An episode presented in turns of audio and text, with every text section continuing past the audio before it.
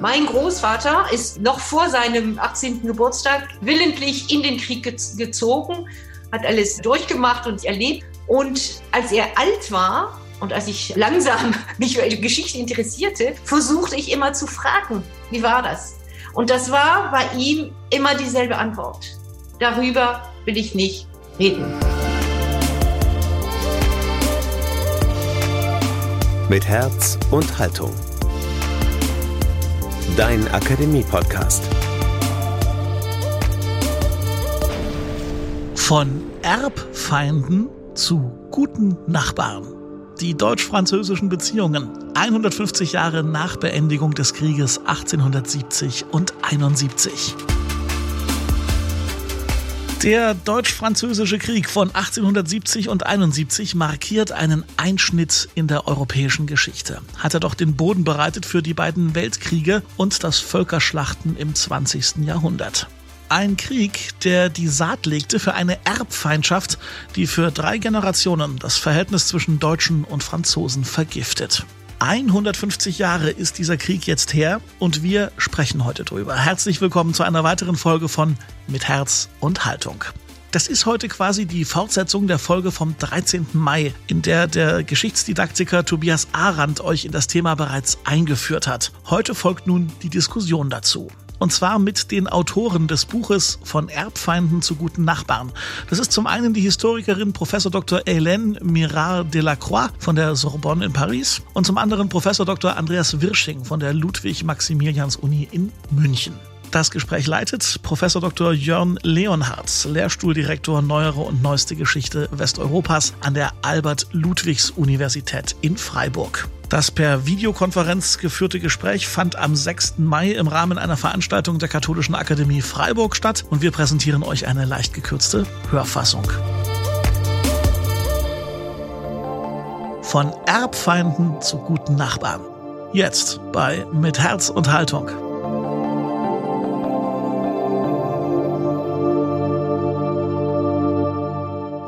Ich habe, als ich das Buch von Erbfeinden zu guten Nachbarn gelesen habe, ganz oft an Fernand Braudel gedacht. Fernand Braudel, und das soll mein Einstieg sein, hat in seiner Arbeit, ein berühmter Historiker der französischen Annalschule, drei Zeitebenen miteinander in Beziehung gesetzt und unterschieden. Er hat den schönen Begriff der Longue Durée geprägt und mit der Longue Durée meint er, das bezieht sich ein bisschen auf Montesquieu, die Prozesse die sich in der langen Dauer verändern. Dazu zählt bei ihm das Klima, die Umwelt und man könnte eben auch sagen, die Geografie.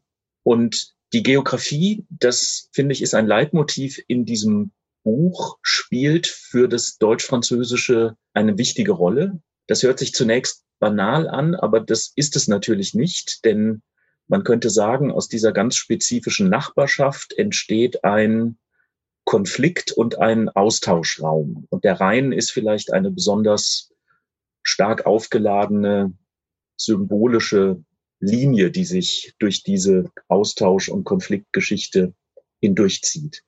Es wird in diesem Buch ein paar Mal von einer deutsch-französischen Schicksalsgemeinschaft gesprochen, aus der man sich aufgrund der Geografie auch nicht herausziehen kann. Anders als ein Inselvolk, also vielleicht Bedeutung des möglichen Rückzugs bei den Briten oder vielleicht nochmal ganz anders, wenn ein ganzer Ozean dazwischen liegt. Diese Möglichkeiten haben Deutsche und Franzosen nicht, Polen und Deutsche auch nicht. Und wir werden vielleicht auch nochmal auf die Ungleichgewichtigkeit dieses sehr spezifischen deutsch-französischen Bilateralismus im Vergleich zu anderen Beziehungsgeschichten ähm, zu sprechen kommen. Die zweite Ebene, die Fernand Braudel ähm, interessiert, ist die Moyenne Durée, die mittlere Dauer. Das ist für ihn der Blick auf Konjunkturen. Und man könnte sagen, diese Konjunkturen spielen spätestens ab dem 19. Jahrhundert eine große Rolle. Und sie sind im deutsch-französischen Verhältnis bis heute sehr präsent. Ich nenne zwei Beispiele, die auch in dem Buch eine große Rolle spielen. Das ist die Industrialisierung. Deutschland, das irgendwann eben nicht nur ein Nationalstaat wird, sondern eben auch ein dynamischer Industriestaat mit allen Konsequenzen. Und diese Auseinandersetzung mit der wirtschaftlichen Macht, dem wirtschaftlichen Potenzial, der Angst vor einer wirtschaftlichen Übermacht, die sich vielleicht in politische Übermacht übersetzt, ist ein Leitmotiv der deutsch-französischen Geschichte, so würde ich mal vorsichtig argumentieren, seit 1871. Und sie setzt sich vielleicht sogar bis in die Gegenwart fort. Ähm, sie bestimmt französische Eindämmungskonzepte und vieles andere mehr. Das zweite Beispiel, an dem man diese Moyenne Durée sehr gut sehen kann, ist die Frage der Demografie. Es gibt eine berühmte Rede von Georges Clemenceau, die er ähm, kurz vor Beginn der Pariser Friedenskonferenz in der Assemblée Nationale hält, wo er sinngemäß sagt, ich formuliere das jetzt ganz frei, wo er sinngemäß sagt, es ist eigentlich egal, was in diesem künftigen Friedensvertrag stehen wird. Es gibt immer noch 60, 60 Millionen Deutsche und deutlich weniger Franzosen und jede deutsche Mutter kriegt durchschnittlich drei Kinder und jede französische nur zwei.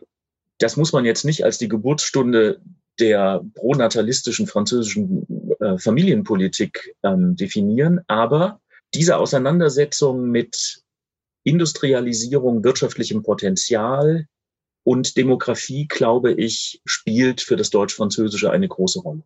Die dritte Ebene, die Brodell in den Blick nimmt, ist die, die uns vielleicht am geläufigsten ist. Das ist die Histoire des événements, die Geschichte der Ereignisse. Und jetzt könnten wir sozusagen das ganz große Panorama öffnen und mit ganz vielen konkreten Ereignissen diese französisch-deutsche Geschichte dokumentieren, ob wir 1792 nehmen, äh, der, den Beginn der Revolutionskriege, ob wir das Jahr 1806 mit der Niederlage äh, Preußens bei Jena nehmen, ob wir 1813 ansehen, ob wir 1871 uns betrachten, 1919 in Versailles, 1800, 1940 in Compiègne, 1963 ähm, in bei der Unterzeichnung des, äh, der Élysée-Verträge 1989 oder vielleicht als letztes Datum 2019, also der Versuch mit dem Vertrag von Aachen, diese Élysée-Verträge nochmal fortzuschreiben. Ich habe diese beiden anderen Ebenen, also die Longue Durée und die Moyenne Durée, mit einfügen wollen, weil ich glaube, dass wir auch ein bisschen wegkommen müssen von dieser Hyperfokussierung auf einzelne Daten. Die sind wichtig, Sie prägen auch unser Gedächtnis, sie prägen Erinnerungsprozesse. Aber es gibt doch längerfristige Rhythmen und einigen dieser Rhythmen und Konjunkturen wollen wir in dem Gespräch nachgehen. Ich würde gerne einsteigen mit einem weiteren Leitmotiv, das mir im ersten Teil dieses Buches besonders aufgefallen ist, wo es um die Frage geht, wann beginnt eigentlich diese Geschichte der Erbfeindschaft? Und aufgefallen ist mir, wie stark Sie beide Geschichte als Argument betonen. Und ich würde gerne ähm, Andreas Wirsching und Elaine fragen, wo diese Geschichte als Argument für Sie beginnt. Was ist ein guter Einstiegspunkt, um die Ursprünge dieser Erbfeindschaft zu erklären? Wenn man von Erbfeindschaft spricht, setzt sie ja schon eine Geschichte voraus. Man muss ja schon ein Erbe haben oder ein Erbe antreten. Und wann würden Sie sagen, ist für Historiker, Historikerinnen ein guter Augenblick, um diesen, diese Ursprünge von Erbfeindschaft ähm, zu betrachten. Helene, möchtest du beginnen? Ja, sehr gern. Vielen Dank. Vielen Dank auch für die Einladung. Ich bin sehr gerne hier. Ich freue mich, äh, dieses Gespräch mit äh, Andreas weiterführen zu können und mit dir selbstverständlich, Jörn. Und vielen Dank für diesen schönen Einstieg, denn es ist tatsächlich extrem wichtig, dass man sich bewusst ist, dass man fasziniert sein kann, entweder von den Ereignissen, und dann ist es ein Klein-Klein in der, äh, vor allem bei der Erlernen, Entdeckung der Geschichte in der Schule oder, oder in der Didaktik. Oder, das ist eine andere Faszination, man äh, äh, zoomt nicht nach vorn, sondern nach hinten und sieht und konstruiert Deutsche und Franzosen, Deutschland und Frankreich in der Longue Durée, als wäre das Wesen, die ähm, von der Geografie äh, herkommen und un, also beständig bleiben würden, von eh und je, also solche Redewendungen, die äh, ähm, historisch immer verdächtig sind. Ja, die sind, und das führt äh, dann zu der Frage, diese äh, Argumentation mit von eh und je und Erbfeindschaft, das heißt etwas, was man von seinen Eltern ererbt hat, jetzt kann ich Goethe nicht mehr zitieren, aber das muss man äh, sich selber aneignen um es zu besitzen, irgend sowas. Entschuldigung für äh, Goethe, aber das, was man ererbt hat von seinen Ahnherren, von seinen Eltern, dazu sei man irgendwie gezwungen, weiter äh, dafür zu kämpfen und gegen den so konstruierten Erbfeinden zu, bis zum Tode zu kämpfen bereit sein.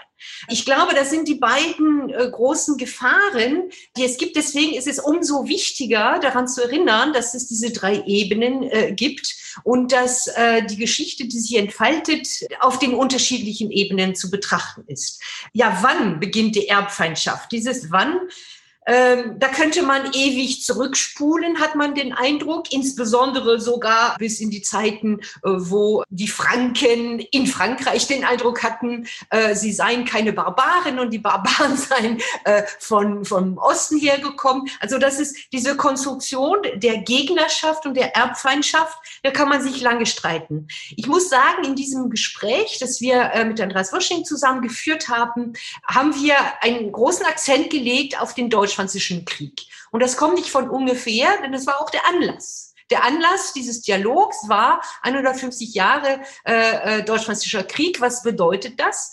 Und wir haben auch äh, von Kollegen, von Lesern Briefe bekommen, zum Teil empörte Briefe. Ich auf der französischen Seite zum Beispiel, weil das Buch auf Französisch ein bisschen adaptiert erschienen ist, wo gesagt wurde, aber das ist Napoleon ist am Anfang alles. Ja, am Anfang war Napoleon. Ja, wie, wie auch ein, ein sehr berühmter äh, ähm, äh, Geschichtsbuch in Deutschland beginnt. Das stimmt. Aber ich glaube, dass die Konstruktion der Erbfeindschaft, die zu einem Sprengstoff wird, in einer Zeit der Verdichtung, dieser Industrialisierung und der auch der, der Technisierung des Krieges, wirklich am Ende des 19. Jahrhunderts effizient wird und sich mit ihrem Potenzial, auch Zerstörungspotenzial, zeigt, äh, was für eine Wirkung das hat. Selbstverständlich gibt es diese Logiken. Ohne die Französische Revolution, ohne Napoleon keine Bewegung, keine, keine deutsche Nationalbewegung, nicht äh, Schwarz-Rot-Gold etc. Diese Geschichte kennen wir. Aber ich glaube, dass am Ende des 19. Jahrhunderts eine Geschichte erzählt wird gegeneinander, wo dieses, diese Auswegslosigkeit, diese Alternativlosigkeit des Krieges wirklich ihre, ihre Macht entfaltet. Herr Wisching. Ja, auch von meiner Seite zunächst ganz herzlichen Dank für die Einladung zu diesem Gespräch. Ja, wann beginnt die Erbfeindschaft äh, zwischen Deutschland und Frankreich? Ähm, ich würde gerne nochmal anknüpfen an das, äh, was Sie über ähm, Brodel, Fernand Brodel gesagt haben und die, die Frage der Longue Durée in diesen deutsch-französischen Beziehungen. Und da ist natürlich die Geografie ein elementarer Faktor. Ich würde aber noch einen dazufügen, der uns dann nämlich, glaube ich, schon ein bisschen auf diese Frage bringt. Das ist schon die sehr unterschiedlich äh, sich vollziehende Staatsbildung in dem, was dann Frankreich wird und auch schon sehr früh ist und dem, äh, was ähm, das Heilige Römische Reich ist. Und dann irgendwann mal Deutschland wird. Darüber streiten sich ja auch die Gelehrten, wann man eigentlich von Deutschland wirklich reden kann. Wir wissen, dass äh, das im äh, 16. Jahrhundert beginnt mit dem Heiligen Römischen Reich Deutsche Nation. Ähm, das will ich jetzt gar nicht thematisieren. Aber die, die Unterschiede in der Staatsbildung sind schon sehr gravierend und sie sind über Jahrhunderte hinweg gewachsen. Und das äh, hat äh, einen Unterschied äh, zur Folge im 19. Jahrhundert, dass eben Frankreich über einen lang etablierten Nationalstaat Rechtsstaat, in Anführungszeichen setze ich das jetzt mal, verfügt, der übrigens durch die Revolution natürlich nochmal neu konstituiert wird. Das ist ja sehr viel weniger unbedingt ein Bruch, die französische Revolution, als auch eine Verstärkung des monarchistischen Staatsgebildes, was durch die Nation, durch die Nationsbildung dann im Rahmen der französischen Revolution ja eigentlich nochmal bestätigt wird. Also da wird man über, über Zäsur und Kontinuität äh, auch sehr kontrovers diskutieren während in Deutschland es diesen Staat eben nicht gibt. Er ist aber mit der deutschen Nationalbewegung, deswegen würde ich sagen, die, die napoleonische Zeit ist schon sehr wichtig. Mit der deutschen Nationalbewegung wird die Frage eines deutschen Staates immer äh, dominanter und immer wichtiger. Und dann fangen die Rückprojektionen an, dass nämlich gesagt wird, also wir haben ja vorhin über das lange Gedächtnis von Nationen äh, gehört, dass gesagt wird, eigentlich waren die, die stärkeren Franzosen immer diejenigen, die das schwache Deutschland verheert haben. Also natürlich vor allem unter Ludwig XIV., aber im Grunde geht das auch schon zurück zu Franz I., wenn man so will. Aber dann vor allem Ludwig XIV. und im, im späten 17. und 18. Jahrhundert, Heidelberg, wir haben das gesehen vorher, ist da so ein Symbol für. Und eigentlich ist das äh, deutsche schwache Reich immer ein Einfallsgebiet äh, gewesen, wo sich fremde Heere getummelt haben, eine fremde Kultur eindringen konnte. Also alles das, was man dann aus der Nationalbewegung kennt und aus der Nationalisierung auch der, der deutsch-französischen Beziehungen, wird dann äh, zurückprojiziert als äh, Feindbild geradezu. Und das beginnt natürlich schon äh, mit Leuten wie Ernst Moritz Arndt oder so, also mit der, mit den äh, Lautsprechern der deutschen Nationalbewegung, auch natürlich der berühmte Turnvater Jahn darf da nicht fehlen und viele andere.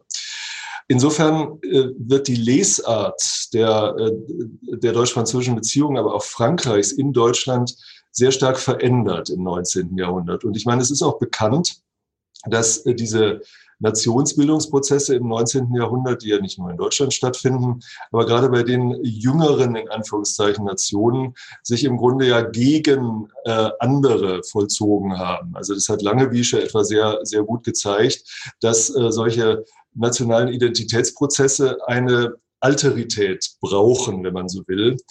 Auch wie weit es wirklich notwendig ist, darüber kann man auch diskutieren. Aber eins ist ganz klar, die deutsche Nationsbildung im 19. Jahrhundert vollzieht sich in der Abgrenzung gegenüber Frankreich und mit den ganzen dann in der borussischen Geschichtsschreibung natürlich sehr stark gemachten äh, Rückprojektionen auf das vor allem äh, 18., aber auch auf das 17. Jahrhundert. Insofern würde ich sagen, da liegt ein ein Kern der Erbfeindschaft, ähm, was die deutsche Seite betrifft. Und das ist dann irgendwann im frühen 19. Jahrhundert, würde ich sagen, und wird dann natürlich rückerinnert, umso stärker 1870, 71 auch als Legitimationsbasis für diesen Krieg, auch für die Annexion Elsass-Lothringens, während umgekehrt in Frankreich natürlich dieser, dieses Datum 1870, 71 eine geradezu traumatische Konsequenz hat, denn plötzlich steht man eben, und Sie hatten darauf ja hingewiesen, einem, einem industriell, demografisch, strukturell übermächtigen Deutschland gegenüber, was eine ziemlich neue Erfahrung ist für Frankreich. Und ähm, das vergisst man natürlich auch nicht. Also in Deutschland, glaube ich, beginnt das, was man Erbfeindschaft betrifft, eher, also zumindest die Ingredienzien. Und sie kommen durchaus aus einer Erfahrungsperspektive, die als longue durée dann auch bezeichnet werden kann. Sie ist aber natürlich ideologisiert, wenn man so will. Und äh, in Frankreich ist es, glaube ich, stärker die Histoire événementielle, also ich kann das so nicht so gut aussprechen, also diese Ereignisgeschichte, konzentriert auf dieses Jahr 1870, 71, die so einen Drehpunkt dann in dem deutsch-französischen Verhältnis äh, darstellt. Ich finde besonders interessant diese Idee, dass der Zäsurcharakter von 1870, 71 eben auch wesentlich damit zu tun hat, dass die Geschichte als Argument jetzt noch mal stärker wird man könnte vielleicht auch sagen, das hat mit einem Medienwandel zu tun, der äh, die Kriegsdeutungen erreichen sehr viel mehr Menschen. Und ich würde auch argumentieren, dass wir bei diesem Krieg nochmal unterscheiden müssen zwischen den Formen, in denen er gekämpft wird. Da ist er durchaus eben noch ein Krieg des 19. Jahrhunderts. Ein paar Dinge der späteren Kriege werden antizipiert. Aber wenn wir uns die Deutung, die Anverwandlung, die kollektive Interpretation dieses Ereignisses angucken, dann sehen wir das 19. Jahrhundert sozusagen voll entwickelt. Ja, eben auch mit den medialen Möglichkeiten, auf die moderne Nationalismen ähm, rekurrieren können. Und darin würde ich auch einen Unterschied äh, zu den napoleonischen Kriegen sehen, bei denen wir aus der Forschung eigentlich wissen, wo die Wirkungsgrenzen auch der Predigten von Arndt und anderen gewesen sind. Trotzdem fällt eines auf und ähm, diesen Gedanken will ich zumindest noch anfügen, bevor wir uns nochmal auf dieses Ereignis 1871 konzentrieren. Und das ist die ambivalente Verflechtung dieser zumal deutschen Nationsbildung mit dem Feindbild Frankreich. Und das kommt für mich am stärksten zur Geltung in der zeitgenössischen Diskussion deutscher Intellektueller zwischen 1800 und 1815 ob nämlich dieser Krieg gegen Frankreich und Napoleon ein Befreiungskrieg ist oder ein Freiheitskrieg. Wenn man so will, kommen da beide Elemente des modernen Nationsverständnisses zum Ausdruck. Das eine, Herr Wisching, das haben Sie jetzt gesagt, das ist die Alterität, das ist der Befreiungskrieg und das ist nicht nur eine retrospektive analytische Formel von Historikerinnen und Historiker, das ist auch ein zeitgenössischer Begriff. Aber für viele Deutsche ist es eben auch ein Freiheitskrieg. Ein, ein Krieg, der geführt wird um die Freiheit der Deutschen. Und damit verbindet sich die Frage verfassungsmäßiger Rechte, auch der Definition eines Nationalstaates als Gehäuse von Freiheitsrechten. Und das ist natürlich, wenn man so will, die Ambivalenz der modernen Nation, die einerseits Teilhabe verspricht, aber andererseits mit Gewalterfahrungen einhergeht. Und ich glaube, dass das nicht ein Kippen eines linken in einen rechten Nationalismus im Laufe des 19. Jahrhunderts bedeutet, sondern dass beide Elemente, das Teilhabeversprechen und die äh, Abgrenzung von einem anderen von Anfang an äh, dazugehört. Und vielleicht macht genau das diese eigentümliche Faszination der Deutschen von Napoleon und die Abstoßungsreaktion aus. Und das ist, würde ich sagen, die, die vielleicht tiefere Weisheit von Thomas Nipperdeis ähm, Satz seiner deutschen Geschichte am Anfang ist Napoleon. Wenn wir auf dieses Datum 1871 nochmal blicken, dann finde ich es ja immer faszinierend, wenn man Nachkriegssituationen miteinander vergleicht. Und wir haben im deutsch-französischen Verhältnis drei tief wirkende Nachkriegssituationen nach 1871, nach 1918 und nach 1944, 45. Und nach dem, was ich gelesen habe, würde ich argumentieren, für Frankreich ist ja offenkundig, dass sich in dieser Nachkriegssituation 1871 zweierlei verbindet. Man könnte sagen dreierlei, so wie sich bei den Deutschen nach 1918 auch nochmal dreierlei verbindet. Nämlich einerseits eine Niederlage, andererseits das Ende des Kaiserreichs und der Pariser Kommunenaufstand, das heißt die Konfrontation mit einem Bürgerkrieg. Bei den Deutschen wird sich 1918 die Trias aus Revolution, Niederlage und Waffenstillstand mit allen Fragezeichen darstellen. Und wir werden vielleicht auch noch mal sehen, welche ganz unterschiedlichen Erbschaften 1944, 45 etwa für Frankreich bedeutet, wenn wir nur an den Zusammenhang von Kollaboration, Besatzung und prekärem Siegerstatus denken. Aber blicken wir noch mal auf 1871. Wie hat diese Nachkriegssituation das deutsch-französische Verhältnis in den Jahrzehnten vor 1914 geprägt? Das soll unsere Frage sein. Ich habe ein ganz kurzes Zitat mitgebracht von einem Deutschen, Ludwig Bamberger, der 1871 ein Buch schreibt mit dem schönen Titel zur Naturgeschichte des Französischen Krieges in Leipzig 1871 erschienen. Und in diesem Zitat rekurriert Bamberger im Grunde genommen auf 1789. Und er macht im Grunde genommen klar, dass dieser Sieg Deutschlands, die Gründung des Kleindeutschen Reiches, eine weltgeschichtliche Scheide ist. Das Zitat lautet, Deutschland ist heute der dritte Stand, um dessen Gleichberechtigung jetzt gegen Frankreich gekämpft wird. In Paris sitzt die Romantik katholischen Geblüts, in Versailles, im deutschen Hauptquartier, sitzt der Radikalismus eines neuen Emporkömmlings. Paris ist die Bastille, die gestürmt wird. Favre und Gambetta vertreten die Legitimität. Wilhelm und Bismarck sind die Revolution.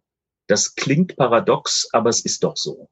Hélène, wie würdest du diese Zäsur beschreiben? Ist das die Umkehrung der Rollen von Revolution und Gegenrevolution zwischen Deutschland und Frankreich oder ist das dem euphorischen Moment geschuldet? Ich glaube, dass man wenn man diese Geschichte 1870, 71 erzählt, das hat auch Arendt vorgelegt, dargelegt, fokussiert man in, in, Deutschland sehr auf diese, die Reichsgründung. Aus der französischen Perspektive ist, wie äh, gerade betont, nicht nur die Niederlage äh, vom 2. September in Sedan ausschlaggebend und wichtig, sondern für die Folge Vielmehr die Gründung der Französischen Republik am 4. September, in dieser Verbindung von drei Elementen, die du gerade genannt hast, statt Ende des französischen, des Kaiserreiches, würde ich sagen, Gründung der Republik. Denn das ist nicht weder weniger ein Ende, sondern als eine, eine, ein Neuanfang mit Versprechen und das, was auch den weiter kämpfenden äh, französischen äh, Bürger äh, Mut gibt, für etwas zu kämpfen und äh, äh, weiter zu kämpfen. Denn im Grunde hätte dieser deutsch-französische Krieg mit Sedan aufhören können. Er dauert, überdauert. Äh, und das ist auch das, was ich, was glaube ich, äh, betont werden muss aus der deutschen Perspektive ist es ein Partisanenkrieg, dieser ähm, auch äh, ziemlich unangenehme Situation, die wir im Buch andeuten, wenn ein, äh, wenn Soldaten äh, in ein Land, in ein fremdes Land äh, eindringen und wie sie meinen äh, ungerecht und un, unehrlich äh, angeschossen werden von sogenannten Partisanen. Aus der französischen Perspektive von damals ist es nicht nur ein Verteidigungskrieg also im Sinne einer Befreiung, zurück zum Modell Napoleon, sondern man kämpft jetzt nicht um, sondern jetzt für die Verteidigung, um die Verteidigung der, also nicht nur von Werten, von, sondern auch von einem politischen Regime und einem System, das sich sehr abhebt von gerade dem, was äh, in Versailles gegründet wird dass die Revolution auf der Seite des sich gerade gründenden Deutschen Reiches ist im Sinne von, je nachdem, dann müssen wir drei Stunden uns äh, unterhalten über den, das Wort, den Begriff der Revolution, wo, wo die Kraft zum, zur Veränderung ist. Nehmen wir das schnell so. Ja, aber da kämpft, kämpft dieses Frankreich, das äh, bis zur Kapitulation von Paris äh, im Januar und bis zum, zu, zum Friedensverhandlungen oder Friedensvertrag am 10. Mai. Also dieser Krieg dauert lange. Es geht darum, das zu verteidigen, was ein Teil der französischen Identität gesehen wird, nämlich diese Republik. Deswegen ist es nicht uninteressant, nochmal zurückzugehen, genau auf das, was gesagt worden ist, über äh, den, den, den Krieg, den Befreiungskrieg zur Bildung des deutschen, eines deutschen Staates, Nationalstaates in der Nationalbewegung zu Beginn des 19. Jahrhunderts, Befreiung vom fremden Freiheitskampf. Es geht nicht nur darum, dass eine Nation geschaffen wird, die äh, ein Gehäuse ist für Freiheitsrechte. Was für, was für eine Organisation hat dieses, diese Nation? Das ist, glaube ich, ein, ein Teil der Antwort, es stehen sich 71 nach dieser französischen Demütigung, nach diesem langen Krieg, nach dem, Bür dem französischen Bürgerkrieg der Kommune, stehen sich immerhin zwei Nationen gegenüber, die aber sehr unterschiedliche Vorstellungen und Praxen der äh, Gewährung von Freiheitsrechten und von der, dieser sich entwickelten Sozialgesetzgebung, äh, äh Versicherung etc.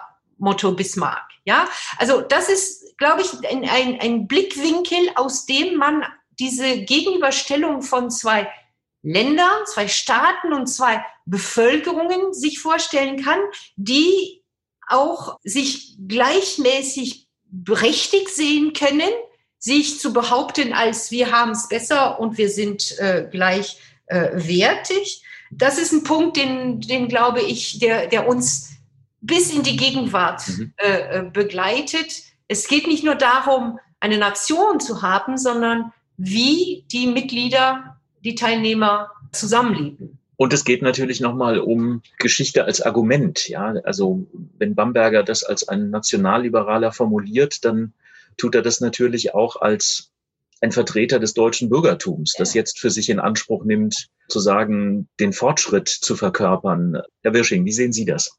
Ja, Sie haben, glaube ich, einen ganz wichtigen Punkt jetzt mir schon gewissermaßen aus dem Mund genommen. Es ist natürlich der Anspruch der äh, Deutschen und gerade auch des Bürgertums, auch der in der Tat liberalen, liberal gesinnten bürgerlichen Schichten jetzt den Fortschritt gegenüber Frankreich gewissermaßen übernommen zu haben. Und ähm, ob man das jetzt revolutionär nennt oder nicht, sei mal dahingestellt. Wobei das, was Sie von Bamberger vorgelesen hat, haben, erinnert ein bisschen an Disraelis Wort von der deutschen Revolution, die bedeutsamer sei als die französische Revolution, also mit Blick auf den Krieg von, auf das Ergebnis von 1870, 71. Ähm, also, dass man da in einer Zeitenwende gelebt hat, ich glaube, das äh, findet man in den Quellen ganz häufig, dieses Bewusstsein.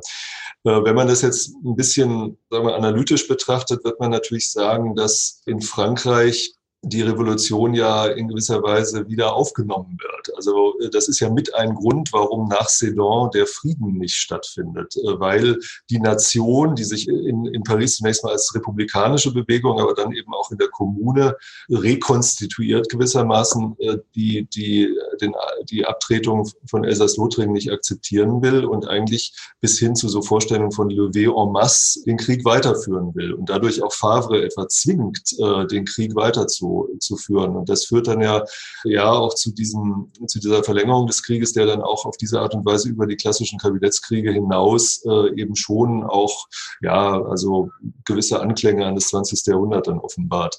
Ähm, also das, was in Paris stattfindet, ist natürlich schon ein revolutionärer Prozess und das ist ja auch kein Zufall, dass Marx äh, darin gewissermaßen so die Naturgeschichte der äh, Revolution äh, erkennen wollte, der, der proletarischen Revolution, wobei das äh, so ein Thema für sich ist und auch irreführend. Aber äh, das war schon ein, ein wichtiges Anschauungsmaterial für revolutionäre Prozesse. Wenn man jetzt aber an die, an die weitere Zukunft denkt, äh, wird man äh, das, glaube ich, schon festhalten können. Und äh, da stimme ich völlig zu, dass in Deutschland der hegemoniale Diskurs heißt also jetzt sind wir sozusagen die eigentlichen Fortschrittsträger die deutsche Nation, die deutsche Kultur. Anfangs streitet man sich durchaus auch über den Zivilisationsbegriff. Das ist ganz interessant. Also äh, es ist nicht so, dass diese Dichotomie Kultur, Zivilisation am Anfang steht, sondern am Anfang geht es durchaus in, auch in Deutschland um, um die Frage, wer ist denn der Träger der Zivilisation? Das sind jetzt eben nicht mehr die Franzosen in erster Linie, sondern das sind primär die Deutschen.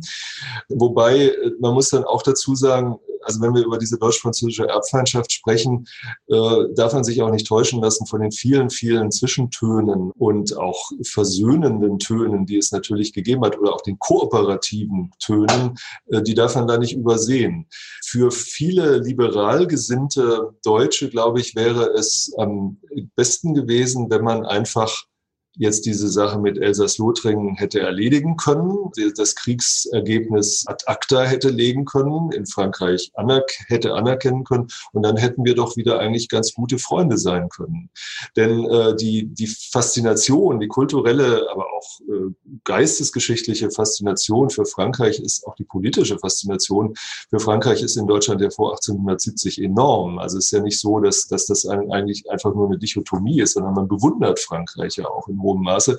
Und für, für Leute etwa, wir zitieren den auch in dem Buch, den Historiker Heinrich von Sübel, wäre es eigentlich ganz angenehm gewesen oder auch für Ranke zum Beispiel, sein Lehrer, wenn man jetzt das hätte erledigen können. Das war einfach geschichtlich notwendig, auch eine Korrektur gewissermaßen der Geschichte vor dem Hintergrund des 18. und 17. Jahrhunderts. Und jetzt können wir eigentlich äh, doch auch wieder gute Freunde sein. Nur das funktioniert eben so nicht. Das funktioniert im Privaten, das funktioniert sicherlich auch teilweise in den Wissenschaften, in der Wirtschaft ohnehin. Aber es funktioniert politisch und was das historische Bewusstsein betrifft, nicht. Und ähm, da äh, sind dann natürlich auch die Keime angelegt für die künftigen Konflikte. Aber wer jetzt sozusagen revolutionärer ist 1870, 71, das kann man im Nachhinein schwer sagen. Ich bin aber schon der Meinung, dass man den, den Revolutionsbegriff auch koppeln sollte an, äh, sagen wir mal, das Versprechen von Partizipation, das Versprechen von, von einem auch gewissermaßen Freiheitsfortschritt, wie problematisch das dann im Einzelnen ist und da ist natürlich die deutsche Nationsbildung, sagen wir mal, schon auch durchaus durch Exklusionsprozesse gekennzeichnet nach 1871. Aber das ist vielleicht ein anderes Thema. Das ist vielleicht auch, äh, wenn man so will, ein Grund gewesen, warum ich das Zitat gewählt habe, weil natürlich viele dieser bürgerlich-liberalen Hoffnungen etwa auf eine ähm, konsequente Parlamentarisierung, auf eine Einhegung der Sonderstellung des Militärs sich ja nicht erfüllt haben. Das macht natürlich auch die Kontroversität dieses Kaiserreichs aus. Das erleben wir ja bis in die ähm, unmittelbare Gegenwart. Also auf der einen Seite diese Residuen von Vorzeitigkeit, von doch auch Anti Modernismus, ähm, das nicht kontrollierte Militär, das wird ein großes Thema 1914 und weit darüber hinaus sein, wenn wir an die dritte oberste Heeresleitung mit Hindenburg und Ludendorff denken, bis hin zur Frage der Stellung des Militärs in der Weimarer Republik und eine Figur wie Hindenburg, der übrigens als junger Adjutant ähm, diesen Moment des 18. Januar im Spiegelsaal von Versailles erlebt hat und der, wenn man den ansonsten nicht sehr glaubwürdigen Memoiren von Sauerbruch glaubt, noch in seiner Todesstunde eigentlich von zwei Momenten immer nur faselt nämlich von diesem 18. Januar 1871 und vom 9. November 1918. Das mag ein bisschen stilisiert sein, aber dass für Hindenburg dieser Moment von 1871 der eigentlich definierende seines Lebens und seiner nationalen Sozialisation als Soldat und Offizier war, das glaube ich, ähm, gilt auf jeden Fall. Ich fand bei dem, was wir jetzt besprochen haben, wichtig, dass wir 1871 nicht allein als eine sozusagen reine nationale Dichotomie zwischen zwei Erbfeinden so stehen gelassen haben, sondern eben auch die Verbindungslinien betonen. Ein, ein, eine ganz berühmte Verbindungslinie, die ich ganz faszinierend finde, ist ähm, von vielen französischen Publizisten, übrigens auch von Ernest Renan, der nach 1871 argumentiert, unser Sedan muss jetzt das französische Jena werden. Also der Rekurs auf 1806, auf die Niederlage Preußens, des altfriderizianischen Preußens gegen das Fortschrittsmomentum von Napoleon, das dann aber zum Ausgangspunkt für die preußischen Reformen wird. Und diese große Hoffnung oder auch diese, diese Aufforderung, ja, dieser Appell, dass man sich mit dem Gegner auseinandersetzen muss, auch für eine eigene ähm, Reform, wenn wir etwa an ähm, Jules Ferrys ähm, Bildungsinitiativen in der Dritten Republik denken. Nun erleben das Kaiserreich wie die Dritte Republik ihre ganz eigenen Krisenelemente. Im Kaiserreich diese Frage, wer ist eigentlich die Nation, wer gehört dazu, die Kämpfe gegen die sogenannten inneren Reichsfeinde im Kulturkampf, dann die Auseinandersetzung mit der SPD und auf der anderen Seite die großen Krisen der Dritten Republik, ähm, bis sie sich überhaupt stabilisiert, bis man trauen kann, dass diese Dritte Republik nicht doch zurückfällt in eine neu formulierte Monarchie. Und dann Krisen, die sich entweder mit neuen Retterfiguren oder stilisierten Retterfiguren verbinden, wie Boulanger.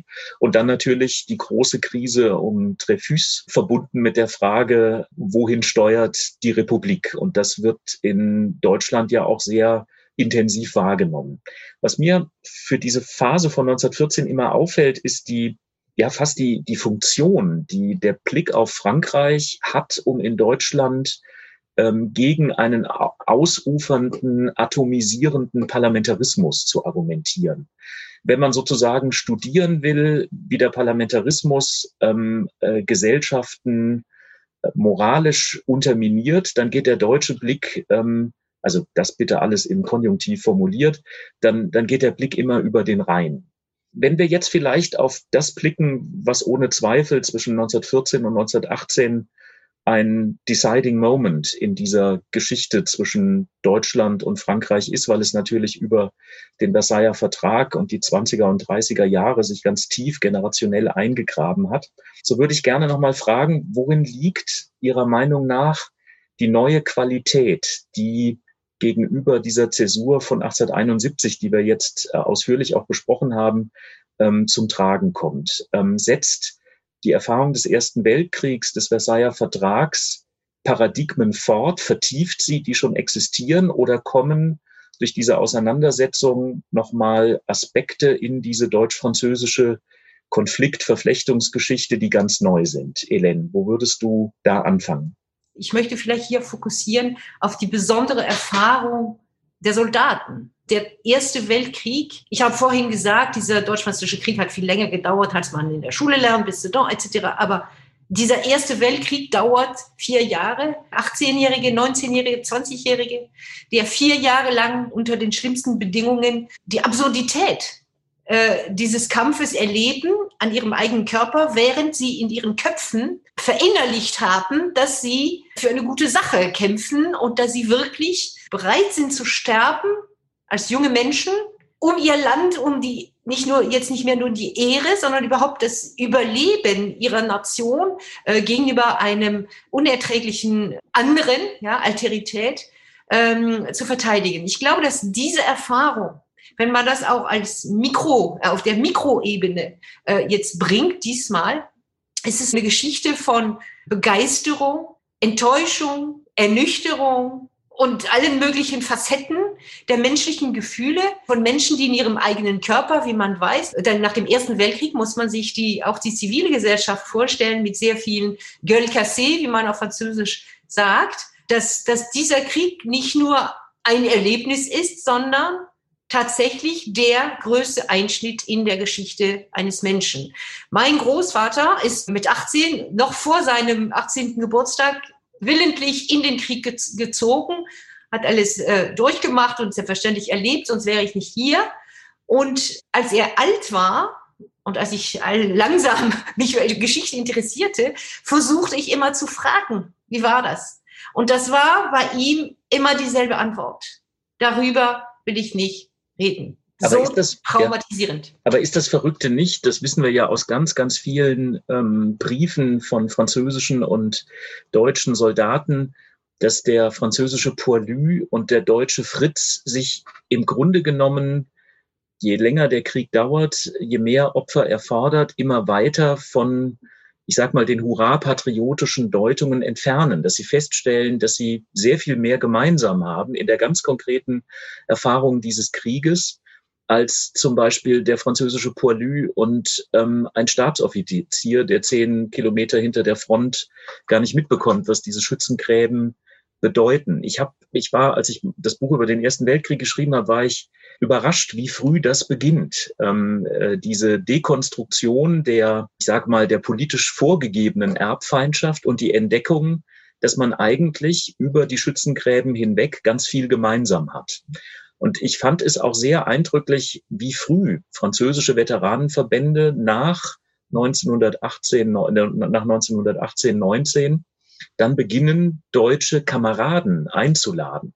Die deutschen Kameraden nehmen diese Einladung dann nicht an, weil sie sagen, also wir erinnern nicht an der Westfront Verdun, sondern wir feiern unser Gedenken an den Weltkrieg in Tannenberg, woran man sieht, wie politisch, ideologisch polarisiert die deutsche Kriegserinnerung ist. Aber aus meiner Sicht bedeutet der Erste Weltkrieg auch nochmal die Differenzierung dessen, was Erbfeindschaft im ganz konkreten Denken und Erleben von, von Zeitgenossen bedeutet. Herr Wirsching. Ja, das ist ein sehr interessanter Gedanke und das ist, macht ja auch die Paradoxie aus. Auf der einen Seite ist natürlich äh, der Erste Weltkrieg eine gemein europäische Erfahrung. Das hat die Forschung ja seit, seit den 1970er Jahren auch sehr viel stärker herausgearbeitet als noch zuvor, wo noch Fragen wie Kriegsschuld oder eben das, äh, der, die nationale Position in diesem Krieg im Mittelpunkt standen. Insofern in der Tat, der, der Poilu und äh, der deutsche äh, Frontkämpfer haben sehr viel miteinander zusammen und wenn man etwa Babus äh, Feu und, und Remarques im Westen nichts Neues äh, mal nebeneinander liest, obwohl sie zu unterschiedlichen Zeiten entstanden sind, da gibt es ja extrem viele Gemeinsamkeiten der Erfahrungsgeschichte. Trotzdem würde ich sagen, Sie haben ja danach gefragt, was, was sozusagen jetzt auch an, an Neuem in diesen Verflechtungen kommt. Und das ist natürlich letztlich dann doch, würde ich sagen, die Deutungskultur, in die diese Erfahrung eingebunden wird. Und äh, dann kommt man auch wieder zurück zu der Frage nach Geschichte als Argument.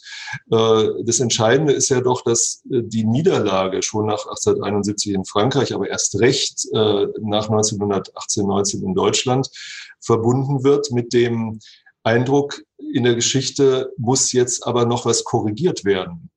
So kann es nicht bleiben. Dieser Status quo ist ungerecht, er ist unverdient, er beruht auf Verrat im Extremfall, wenn man an die Durchstoßlegende denkt. Also das ist ein, ein im Grunde uns und unserem nationalen äh, Selbstbewusstsein nicht äh, zuträglicher Zustand der Geschichte. Da muss, da gilt es etwas zu korrigieren. Und ich würde auch sagen, wahrscheinlich ist der französische Revanchismus, was, äh, was Elsass-Lothringen betrifft, vielleicht in der internationalen Geschichtsschreibung etwas unterschätzt worden. Den hat es gegeben und er hat sicherlich auch eine Rolle gespielt für die, für die ähm, Genese des Ersten Weltkriegs, obwohl ich das auch wiederum nicht überschätzen würde. Da haben die, die deutsche Diplomatie und die deutsche Außenpolitik hat halt auch wirklich schwere Fehler gemacht, indem sie immer darauf geachtet hat, dass Frankreich zu isolieren ist. Es geht ja schon zurück auf, auf Bismarck im Grunde.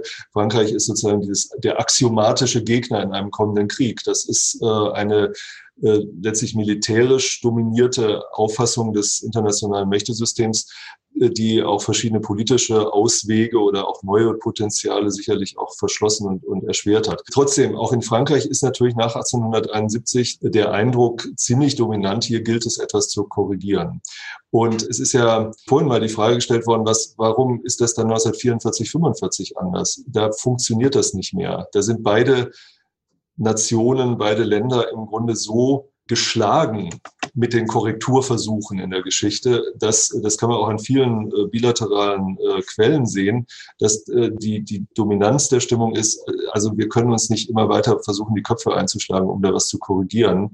Vor allem dann ab 1947 ähm, und deswegen äh, müssen wir nach neuen Wegen suchen. Aber es hat gewissermaßen diese, diesen Durchlauf auch bedurft, um äh, zu diesem Ergebnis zu kommen. Da glaube ich schon, dass die Deutungskultur in beiden Ländern entscheidend wichtig ist und die sind, die, diese hegemoniale Deutungskultur ist eben doch lange Zeit ähm, inkompatibel. Was wie gesagt nicht ausschließt, dass natürlich ganz viele deutsch-französische Freundschaften es, es gibt ja auch den Versuch, den wirklich ernsthaften Versuch, Mitte der 20er Jahre zu einer deutsch-französischen Verständigungspolitik zu kommen unter Stresemann und Briand. So, so limitiert diese Versuche auch waren. Man darf die, glaube ich, auch nicht idealisieren.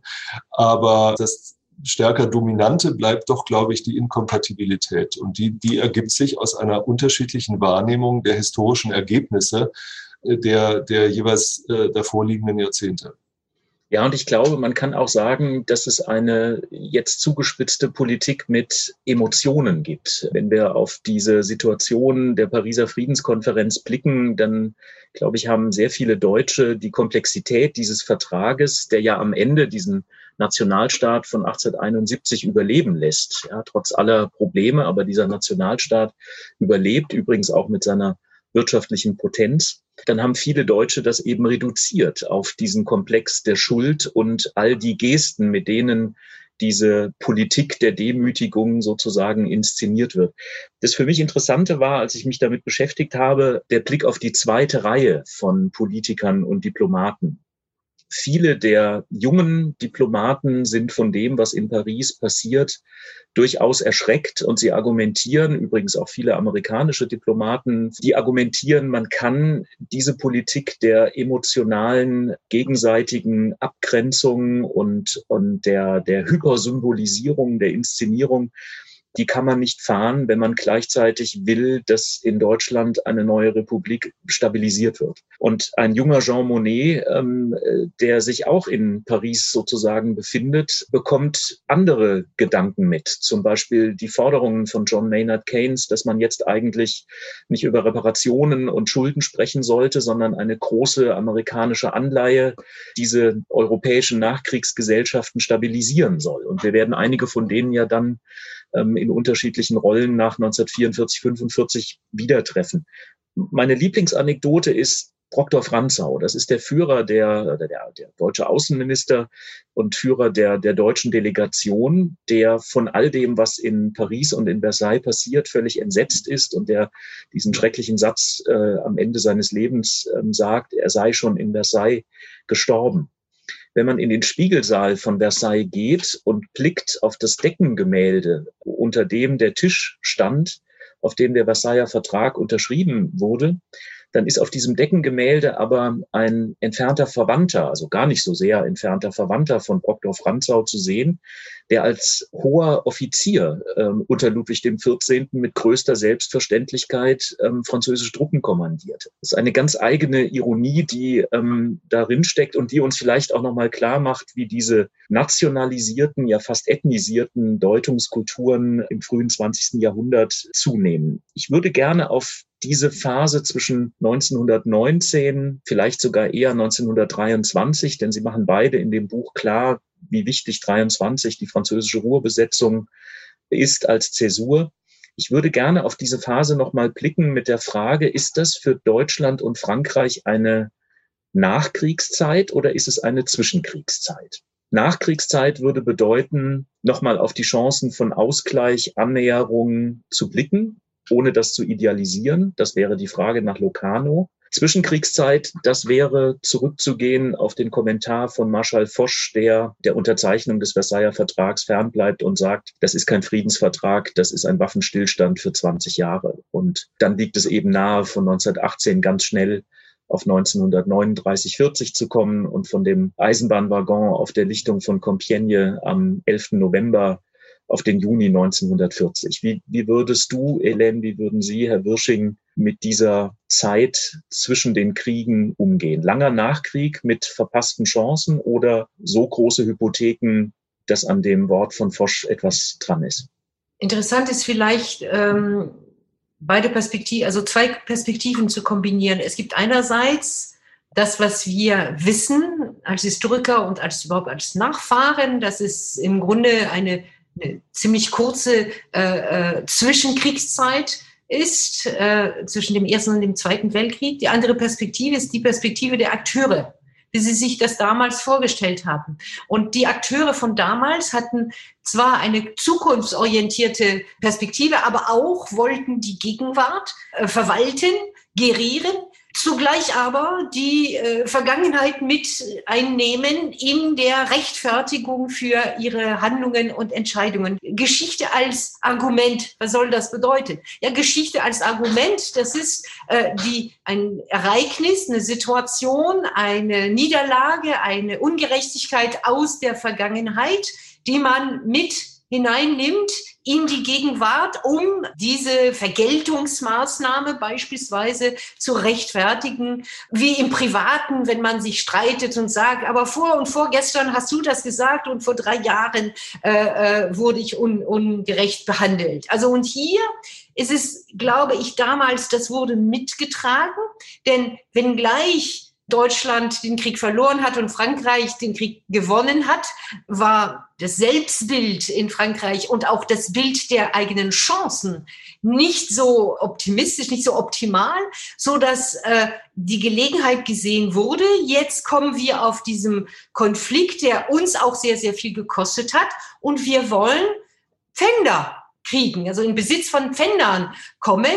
Und wenn nicht jetzt in der Situation, wo wir in der Überlegenheit sind, dann kommt es wieder, äh, diese Situation, dass wir äh, überrumpelt werden von diesem unehrlichen äh, äh Gegner. Also dieses feindselige Weiterdenken äh, ist da und vor allem, was äh, vor allem Jacques Bayeti sehr wohl gezeigt hat, es geht damals in Frankreich um Sicherheit vor dem Feind, vor dem Nachbarn, noch nicht Freund, und es geht um Kohle. Und Kohle, möchte ich sagen, um richtige Kohle, also nicht nur Geld, sondern richtige Kohle.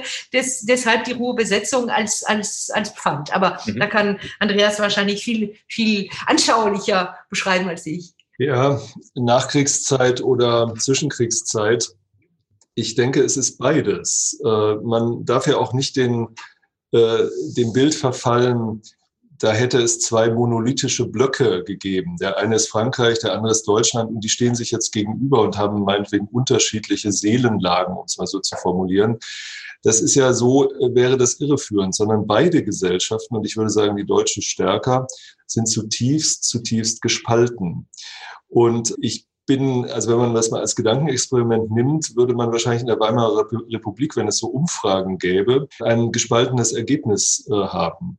Es gibt eine, ich sag mal, dominante protestantisch-bürgerlich-aristokratische Kultur, um es mal so schlagwortartig zu sagen, äh, in Deutschland, die würde sagen, das ist, wie, ich vorhin schon gesagt habe, zu korrigieren. Und deswegen äh, muss eigentlich hier eine irgendwie geartete, möglicherweise auch gewaltsame Korrektur erfolgen. Also eher Zwischenkriegszeit, ja. Das betrifft aber längst nicht alle politisch-kulturellen und gesellschaftlichen Kräfte in Deutschland. Im Gegenteil, es ist ja eigentlich also ich mag den Begriff tragisch für die Geschichte nicht, weil er, weil er eher vernebelt. Aber es ist schon eine im Grunde, sagen wir, traurige Ironie, dass 1932 mit der Konferenz von Lausanne und auch der mindestens mal formalen Anerkennung der Deutschen als gleichberechtigt in Sachen Militärrüstung Ende 32 im Grunde wesentliche Kriegsfolgen, wenn man so will, bewältigt, wäre zu viel gesagt, aber schon ausverhandelt sind. Äh, die Reparationen sind im Prinzip weg. Und diese Gleichberechtigung ist im Prinzip anerkannt. Deutschland ist ja auch ab 1926 Mitglied des Völkerbundes und so fort. Also da ist ja sehr viel passiert, was zu einer Kriegsbewältigung dann auch gehört. Und äh, man kann sagen, Anfang der 30er Jahre ist man da schon ganz schön weit gekommen. Und äh, es gibt natürlich in beiden Ländern ganz viele Kräfte, die im Grunde aufbauen wollen. Die sagen, das ist eine Nachkriegszeit, oder die gesagt hätten, das ist eine Nachkriegszeit mit einer, äh, sagen wir mal, gegebenen äh, Situation, mit der müssen wir umgehen und daraus wollen wir das Beste machen, politisch, sozial, kulturell und auch wirtschaftlich. Äh, es gibt aber natürlich auch eine stark eskapistische Tradition, würde ich sagen, geradezu in Deutschland, die eben aus der Geschichte gewissermaßen rausspringen will und wenn es sein muss, sie gewaltsam verändern will, den Lauf der Geschichte. Und es gehört eben zu den dann auch am Ende erklärungsbedürftigen Tatsachen, dass diese letztere Denkhaltung, das ist nicht nur nationalsozialistisch, aber der Nationalsozialismus hat von dieser Denkhaltung natürlich massiv profitiert. Aber es ist schon interessant, wenn ich das noch sagen darf, dass es ist auch bekannt, äh, dass Hitler etwa in seiner frühen Zeit bis 1923 in München ganz stark äh, natürlich den Versailler Frieden und diese nationale Schmach und so weiter attackiert. Aber in seiner großen Durchbruchsphase von 1930 folgende da redet er nicht über einen künftigen Krieg, also in seinen Reden, die ihm auch Wahlerfolge bescheren. Das ist nämlich, wäre unpopulär. Das gibt es auch nach allem, was wir wissen, wollten die Menschen auch 1938, 39 weder in Deutschland trotz des NS-Regimes, geschweige denn in Frankreich irgend sowas wie Krieg. Im Gegenteil, das Schrecknis des Ersten Weltkrieges, was Hélène vorhin ja auch äh, sehr anschaulich erwähnt hat, das steckt natürlich den Menschen noch in den Knochen. Das ist ja kürzer her als in, in unserer heutigen Zeit, das Jahr 19 89, 90. Das ist noch gar nicht ja. lange her, dass man eben wirklich im Schützengraben gestanden hat. Also ich glaube schon, dass ein Großteil der Menschen, der größte Teil, würde ich meinen, das im Grunde als Nachkriegszeit gesehen hat. Aber natürlich, die Atmosphäre wurde unheilschwanger. Sie wurde auch in den 30er Jahren kriegsschwanger. Und äh, davor hatten aber die meisten, glaube ich, mehr Angst oder mehr Sorge, ja. als dass sie das irgendwie herbeigesehnt hätten. Ja, und vielleicht, das kommt ja auch in äh, Ihrem Buch sehr deutlich heraus, löst der Versailler Vertrag, löst auch das Vertragswerk von Locarno natürlich nicht das Sicherheitsproblem oder die strategische Defensivposition von Frankreich als Problem. Und man könnte sagen, die französische Antwort auf ähm, diese Situation, die eben auch sehr viel mit dem, dem politischen Rückzug der USA zu tun hat, wird dann irgendwann die Maginot-Linie sein. Ich würde auch den Punkt nochmal unterstreichen, es gibt weder in Deutschland noch in Frankreich ähm, eine Kriegsbegeisterung, die haben wir ja auch für 1914 an vielen Stellen schon dekonstruiert, aber am Ende der 30er Jahre hat es sie ganz sicher nirgendwo gegeben. Und ähm, ich finde, wir sollten diesen Begriff Appeasement nicht allein mit München identifizieren, sondern mit dieser Mentalität von Gesellschaften, die eben von dieser äh, Generationserfahrung noch tief ähm, geprägt sind. Es gibt aber dann ähm, 1940 Jubel Ströme, Jubelbilder. Ähm, und wir wissen aus den Geheimberichten ähm, des Sicherheitsdienstes, dass Hitler im Juni 1940 die wahrscheinlich größten Zustimmungsraten hatte, als er in den Augen vieler Deutscher diesen Krieg von 1914 gleichsam gewinnt ähm, und entsprechend inszeniert. Ich würde, bin auch vorsichtig mit dieser ähm, Kategorie Tragik, aber dass Hitler auf dieser Basis sozusagen eine Aura schafft, die ihn für einige Zeit unangreifbar macht und ihm vielleicht dann auch den Raum gibt, ein Jahr später gegen die Sowjetunion einen ganz anderen Krieg mit ganz anderen Konsequenzen zu beginnen, gehört, glaube ich, auch zu dieser Spezifik des Jahres 1940. Herr Wirsching, bitte. Darf ich da ganz kurz Gerne dazu sagen. Äh, einer ihrer Vor Vorgänger in Freiburg, der berühmte Historiker Gerhard Ritter, der nun wirklich ein in der Wolle gefärbter Nationalkonservativer war, aber kein Nationalsozialist, der ist genauso begeistert von 1940. Und endlich, das ist so was wie, wie die Erfüllung eines neuen Traums. Aber er sagt sofort danach, wenn jetzt dann bloß schnell Friede ist. Jetzt ja. muss schnell Friede sein. Und das, Und das passiert eben nicht. Die, das trifft die Stimmungslage. Genau. Genau. Wir haben sehr viel gesprochen über Geschichte als Argument. Es gibt eine ähm, Szene, die wunderbar dazu passt. Das ist der deutsche Schriftsteller Ernst Jünger, Teilnehmer an beiden Weltkriegen, der 1940 auf das Schlachtfeld von Sedan fährt.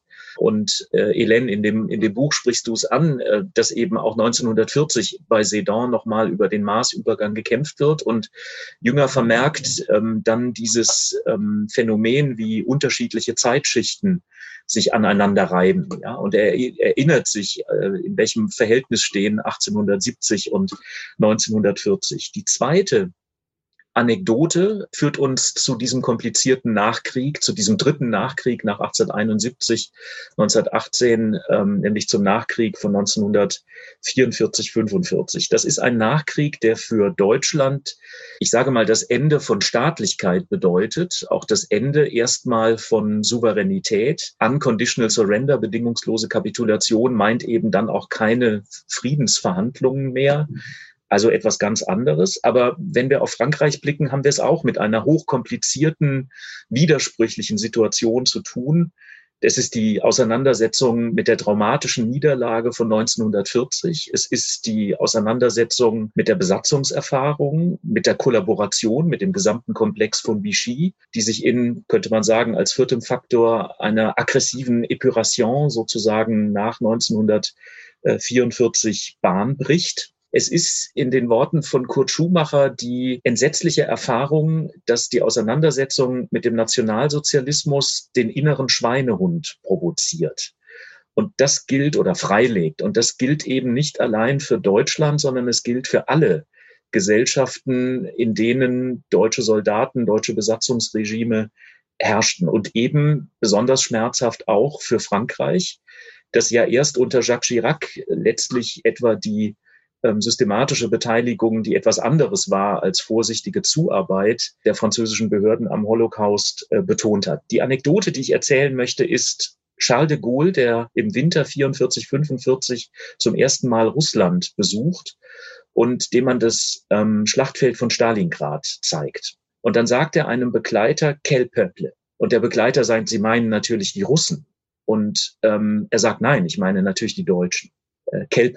Ähm, ich würde gerne auf diese dritte Nachkriegszeit kommen. Auf der einen Seite Deutschland und Frankreich nach der Erfahrung von diesen drei katastrophalen Kriegen mit allen Wirkungen für die kollektiven Bewusstseinslagen, mit Erschöpfung, wirtschaftlicher, politischer Erschöpfung, Frankreich mit einem prekären Siegerstatus, der erstmal erkämpft werden muss gegenüber den Amerikanern und den Briten und dann sehr schnell diese wenn man so will, unterschiedlichen Optionen. Also hält man es mit einem engen transatlantischen Bündnis oder sucht man eine eigene europäische Antwort, die im Kern die deutsch-französische Aussöhnung braucht. Was sind die Determinanten? Was sind die Gründe? Wir haben die Frage ja auch ganz am Anfang schon mal gehört, die diese Aussöhnung, diese Wiederannäherung mit dem Datum von 1963 möglich machen. Das ist ja eine Generation von Adenauer und de Gaulle, die tief zurückreicht in die Katastrophengeschichte des späten 19., des frühen 20. Jahrhunderts. Aber das berühmte Bild von beiden in der Kathedrale von Reims macht ja auch noch mal andere Anknüpfungen deutlich. Europa als ein Abendland, eine karolingische sozusagen Traditionslinie und ein eigenartiger Bilateralismus, der vielleicht in die Entstehung der Europäischen Gemeinschaft, irgendwann der Europäischen Union nicht mehr so recht hineinpassen will, weil er zwar der emotionalen Verflechtungsgeschichte Rechnung trägt, aber natürlich für viele andere Mitglieder in diesem entstehenden Europa durchaus auch etwas Provozierendes hat. Was sind die Determinanten dieser Entwicklung bis in die 60er, 70er Jahre, Elaine? Sie sind vielfältig. Deswegen ist es sehr schwer, eine, eine kurze und äh, definitive Antwort zu geben.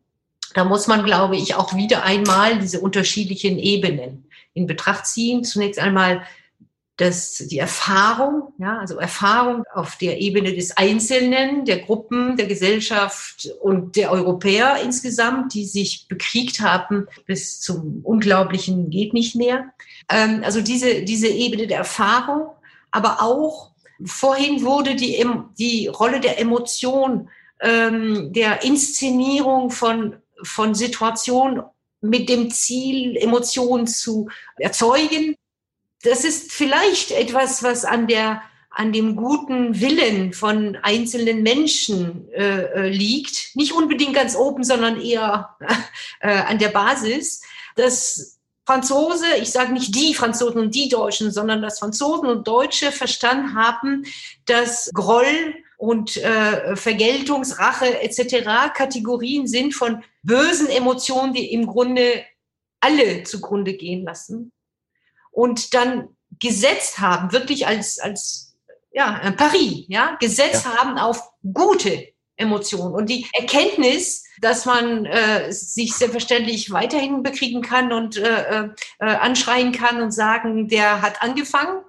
oder eher sehen das Menschliche und dass, äh, dass der Leid, dass das Leiden auch geteilt wurde aus unterschiedlichen Konstellationen, in unterschiedlichen Konstellationen, aber dass die, die Erfahrung von Einzelnen im Grunde vergleichbar ist. Und es, ich weiß, es ist äh, auch von den äh, Geschichtslehrern weiter erzählt wird. Man wird nie genug betonen die Rolle, die Einzelbürger gespielt haben, die ganz unten, ja, auf der Ebene der, der äh, von Freundeskreise, von Ludwigsburg und Montbéliard beispielsweise in den Kirchen, in den Gemeinden einfach versucht haben zu sagen, gut, jetzt jetzt hören wir auf und hören einander zu, was ziemlich gewagt war. Denn die, die, die allgemeine Stimmung war eher äh, äh, in Deutschland, man ist am Boden und in, in Frankreich ach, wir können wieder den Kopf hochhaben, nachdem wir, wie äh, gerade gesagt, entdeckt haben, dass wir auch den, auch einen inneren Schweinehund haben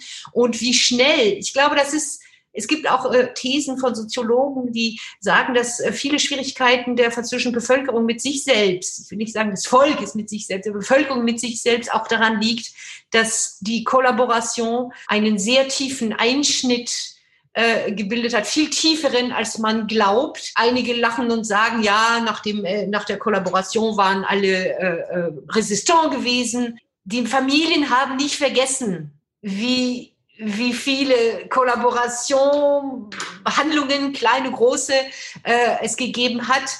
Ja, Schwäche, die eigene Schwäche, bis zur Bereitschaft, wirklich zum bösen Menschen zu werden. Ja. Also ich, ich will es nicht lang machen, aber ich glaube, dass diese, dieses Erlebnis, dass man selbst, wenn man sich ins, ins, ins, äh, ins, äh, in den Spiegel schaut, nicht nur ein Held ist, selbstverständlich kein Resistant war, sondern ein ganz einfacher Mensch, der versucht, ja, ein normales Leben zu führen. Das ist wahrscheinlich eine Determinante, wenn ich eine gibt. Ich ja. betone nicht die ganz da oben, sondern die Leute unten, die gesagt haben, gut, wir können nicht uns endlich äh, bekriegen und wehtun. Vielen Dank. Herr Wirsching, welche Faktoren würden Sie benennen? Ja, also was äh, Elen sagt, ist alles völlig richtig. Ich glaube, es gibt so eine ja auch durchaus emotional unterlegte ja, Stimmung äh, nach dem Zweiten Weltkrieg, die, die da wichtig ist. Und man muss schon sagen, also wenn man an den deutsch-französischen Vertrag von 1963 denkt und dann das Couple äh, Franco-Allemand ähm, de Gaulle Adenauer, dann ist die Inszenierung dieser Emotionen, glaube ich, ein ganz wesentlicher Faktor, der dann ja auch institutionalisiert wird, wenn man an das deutsch-französische Jugendwerk denkt und an die ständigen äh, Konsultationen zwischen deutschen und französischen Regierungen und so. Also da ist auch was institutionalisiert worden. Ich glaube trotzdem, dass es nur eine Seite ist. Es gibt ähm, eine andere Seite, die, ja, also wenn man es politikwissenschaftlich ausdrücken will, würde ich das äh, stärker äh, auf der realistischen oder, wenn Sie so wollen, neorealistischen äh, Seite sehen. Es gibt natürlich Interessen. Es gibt Interessen nach 1945 wie vorher auch und die sind nicht identisch zwischen Deutschland und Frankreich, aber sie sind komplementär und sie greifen dann gewissermaßen zahnradartig ineinander. Äh, gerade wenn man an 1950, 51 mit dem Schumann-Plan und der Europäischen Gemeinschaft für Kohle und Stahl denkt, die, die ich persönlich für wichtiger halte als den äh, Élysée-Vertrag, aber darüber könnte man lange sprechen. Äh, da ist äh, völlig klar, dass das aus nicht aus großen, sagen wir mal, Idealismus äh, kommt, sondern aus einer äh, interessenspolitischen Zwangslage in Frankreich, wo auch die Amerikaner eine ganz wichtige Rolle spielen. Also ich würde sagen, ohne den amerikanischen Druck, aber auch ohne das amerikanische Kapital wäre äh, die europäische die westeuropäische Nachkriegsgeschichte anders verlaufen und schwieriger verlaufen. Da bin ich ziemlich sicher. Also wir müssen äh, zum Schluss kommen, aber für Frankreich ist es ganz klar, dieses Thema Kohle und Sicherheit, ja, das gibt es natürlich nach 1945 auch. Und wenn man das Monet-Memorandum etwa vom 3. Mai 1950 sich anguckt, spielen beide Faktoren eine wichtige Rolle. Man braucht den Zugriff für die Modernisierung Frankreichs auf die deutsche Kohle als gleichberechtigter Marktteilnehmer und man man möchte auch künftige Kriege vermeiden. Und äh, das ist ein elementares französisches Interesse, was dann diese konstruktive Lösung des Schumann-Plans eben ermöglicht hat. Auf deutscher Seite, auf bundesdeutscher Seite kann man natürlich sehr gut äh, ein Stück äh, Souveränität abgeben, was man noch gar nicht hat. Und da geht es vor allem um die Gleichberechtigung, um die Rückkehr der Bundesrepublik. Ja in eine, in eine internationale Politik. Das sind gewissermaßen, wie gesagt, realistische, neorealistisch zu betrachtende Interessen, die, die für meine Begriffe extrem wichtig sind, aber unterschätzt sind für die Nachkriegszeit. Denn äh, wir neigen natürlich dazu, die großen, ja, wie in Reims, de Gaulle und Adenauer bis hin zu, zum, zu 1984 in Verdun mit Kohl und Mitterrand, also diese Ikonen natürlich stark äh, zu kommemorieren auch und, und im Kopf zu haben. Das ist aber wirklich nur die eine Seite der Geschichte. Sie ist vielleicht sie hat als notwendige Voraussetzung noch was anderes. Und das würde ich sagen, ist diese eher auch interessenspolitische ähm, Dimension. Ja. Ich glaube, dass wir jetzt sehr schön gesehen haben, auf welchen Ebenen wir unterwegs sind. Elen hat die, die ganz persönliche Erfahrung Ebene nochmal thematisiert. Und da ist es auch meine Erfahrung, wenn ein Studi oder eine Doktorandin oder ein Doktorand ähm, mal ein halbes Jahr in der Maison Heinrich Heine in der Cité Universitaire ist, dann verändert sich da etwas. Und die zweite Ebene, das war die Ebene der politisch inszenierten Emotionalität, die gehört zu dieser Beziehung dazu, negativ wie positiv, wenn man so will. Das ist fast spiegelbildlich. Also aus der Erbfeindschaft, eine extrem erwartungsgesättigte, auch inszenierte emotionale Freundschaft. Das dritte ist die Ebene der, der Interessen. Ich finde, zu 1963 gehört immer die Emotion und das Kalkül. 1963 ist ein Jahr nach den Evian-Verträgen und man könnte noch mal sagen, wie viel Abschied Frankreich von der kolonialen Erbschaft sozusagen hinter sich bringen muss, um sich für manche Formen der europäischen Integration frei zu machen. Und ähm, über die westdeutsche Raison d'Etat hat Andreas Wirschung, glaube ich, schon sehr viel gesagt. Ich möchte einen Gedanken zum, zum Abschluss formulieren. Wir haben vor vielen Jahren Peters Sloterdijk vom Frankreich-Zentrum eingeladen, einen Festvortrag äh, zu halten. Und er endete mit einem Fastskandal, weil er eine brachiale Kritik eines hyperemotionalisierten Verhältnisses vorstellte und gesagt hat, es sei höchste Zeit, spätestens nach 1989, 90 von diesen ja, Präfigurationen sich zu befreien. Und er hat argumentiert, was in den vielleicht 20er Jahren, in der Mitte der 20er Jahre oder in den 50er und 60er Jahren ähm, notwendig war, kann keine Hülle für das sein, was in der Gegenwart passiert. Abgesehen davon, dass dieser deutsch-französische Bilateralismus, ich hatte es ganz am Anfang angesprochen, ja immer die Frage ähm, mit sich trägt, ähm, was ist etwa mit Polen? Hat äh, die deutsch-polnische Aussöhnung, Versöhnung, Annäherung in der politischen, sozialen, kulturellen Dimension das, den gleichen Stellenwert wie die deutsch-französische. Ähm, es gab Versuche von äh, Bundeskanzler Schröder aus der Bilateralität ein Weimarer Dreieck zu machen. Das ist dann nicht fortgeführt worden, aber entstehen aus dieser sehr besonderen bilateralen Beziehungen nicht auch Ungleichgewichte, die vielleicht in einer sich verändernden Europäischen Union auch zu Problemen führen. Und mein letzter Gedanke, wir haben sehr viel über diese Verflechtungen gesprochen und die könnte man an diesen äh, Couple franco-allemand aufziehen von Friedrich und Voltaire über Napoleon und Luise bis zur Frage, ob das eigentlich so weitergehen kann oder ob wir in der, den deutsch-französischen Beziehungen nicht in den letzten vielleicht Jahren nach 1984 sozusagen als Höhepunkt dieser Emotionsgeschichte eine gewisse Routinisierung sehen, vielleicht auch einen Verlust an Einzigartigkeit. Und vielleicht muss man auch diesen Verlust an Einzigartigkeit akzeptieren, weil er zu diesem Prozess der europäischen Integration dazugehört. Ich danke ganz herzlich für dieses Gespräch.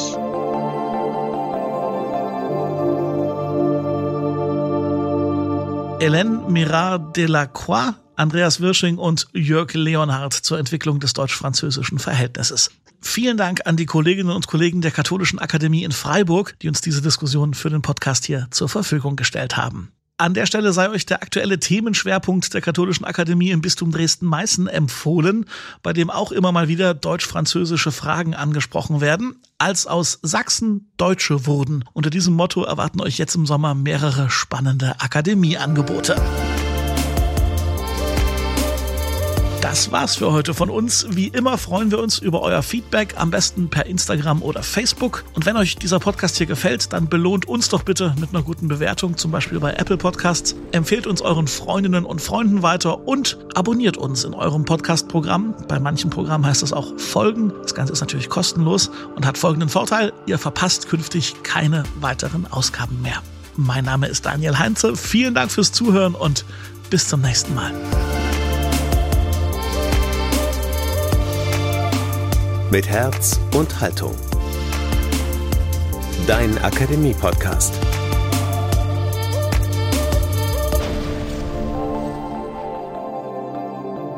Ein Angebot der Katholischen Akademie im Bistum Dresden-Meißen.